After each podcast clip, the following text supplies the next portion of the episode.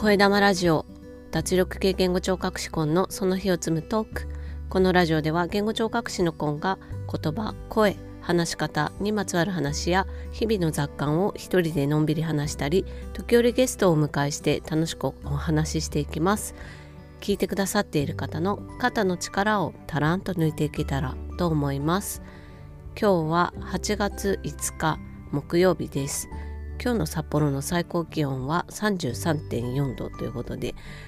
相変わらず暑い日が続いております。最近少し蒸し暑い感じになってますね。昨日は雨が降って落ち着くかなと思ったらまだちょっとムシムシとした感じがします。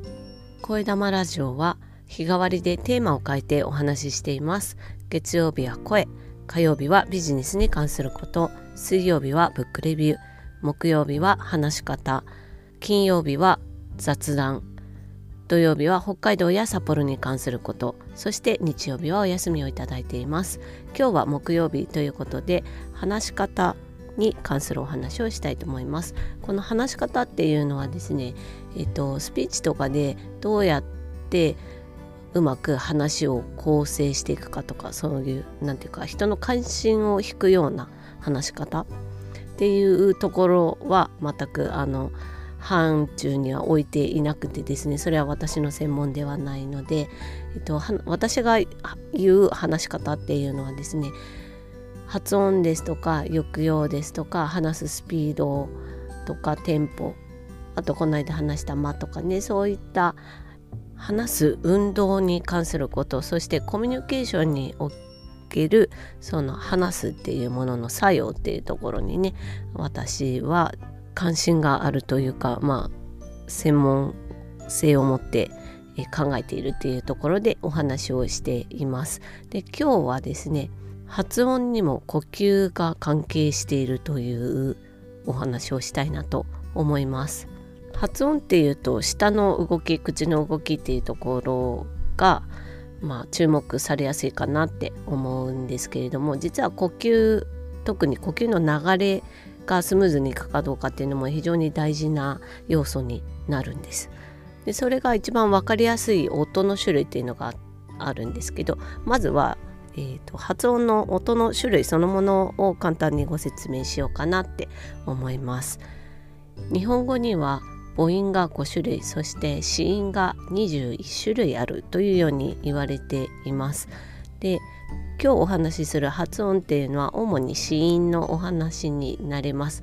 なんでかっていうと子音は結構バリエーションが多くてですね特に、えー、音が作られる位置とその音が作られる方法っていう2つのものが発音の中では大事なんですけれどもその区別っていうかね音による違いがはっきりしているのが子音だからです。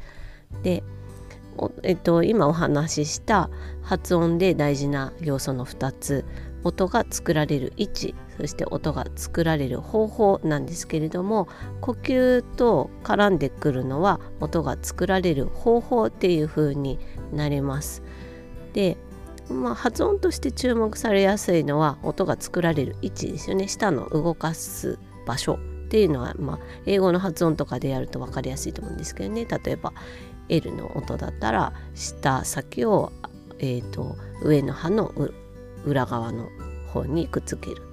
というようなね教えられ方をすると思うんですけどそういう音が作られる位置っていうのはね発音でよくお話があるかと思うんです。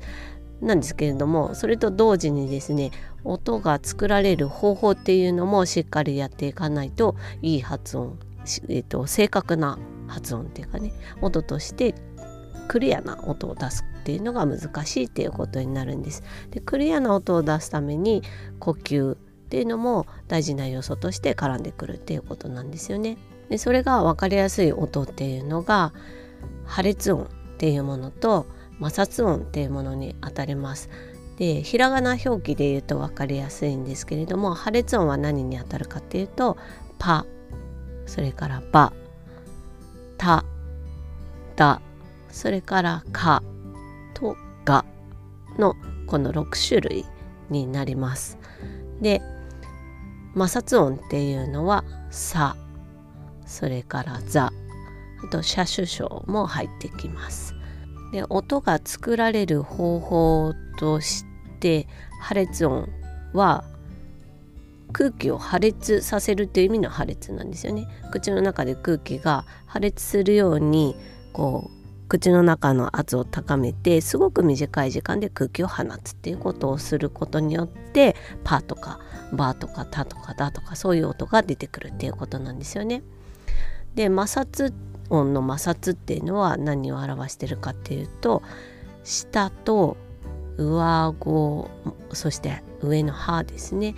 前歯の方との間に隙間を作ってですね狭い空間を作ってそこに空気を一定の力で出し続けるっていうことによって「さ」とか「ざ」っていう音が出てくるっていうことなんですよね。でその下の上と上顎だったり前歯のその隙間をですね空気が摩擦するように出ていくので摩擦音っていう表現がされています。で破裂音の場合はですね空気を口の中で破裂させる口の中の圧を高めるっていうことが必要なんですけどそれにはやっぱ呼吸のコントロールっていうのが非常に大事になってきます。摩擦音も同じようにして一定の力でちょっとね弱めの力でなければまたいけないんですけれども一定の力で出し続けなければいけないっていうね呼吸のコントロールがまた必要になってくるということで特にね摩擦音の方は難しい音っていうかねお子さんがだんだん言える発音が増えてくるんですけど一番最後の段階の音が摩擦音っていうふうに言われるくらいこう複雑な発音であるっていうことが言えると思います。普段生活していると呼吸が発音と複雑に絡んでいるっていうことなんかは全く意識しないと思うんですけれども例えば病気になった時にですね病気によっては体に力が全然入らないっていうようなね筋肉のコントロールが難しいっていうことが起きる場合があります。でその場合にですね呼吸のコントロールが難しくなるっていうところで破裂音が出しにくいとかもしくは摩擦音が出しにくいっていうようなことも起きたりします。発音を良くするっていうことを考える場合に舌をどうやって動かすかっていうところをね気になってくるっていうかまあそういった情報しかなかなか入ってこないとは思うんですけれども実は呼吸っていうところもね空気の流れとして非常に発音には重要な要素であるっていうところも頭の片隅に置いといていただけるといいかなというふうに思います。もしねご自身の発音の中でまあ、破裂音が難しいっていう方は多分大人の方であんまりいらっしゃらないとは思うんですけれども時々ね摩擦音の音作業座業の音がね綺麗に出ないっていう場合があるかもしれないんですけれどもその場合にね空気の流れっていうのがうまくいってるかなっていうところも考えてみるのも一つね発音を深く知る上でいいことなのかなっていうふうに思ったりもします。というわけで今日は呼吸も発音の大事な要素の一つであるというようなお話をしてみました。今日のところはこの辺で。Carpe Diem チャオ。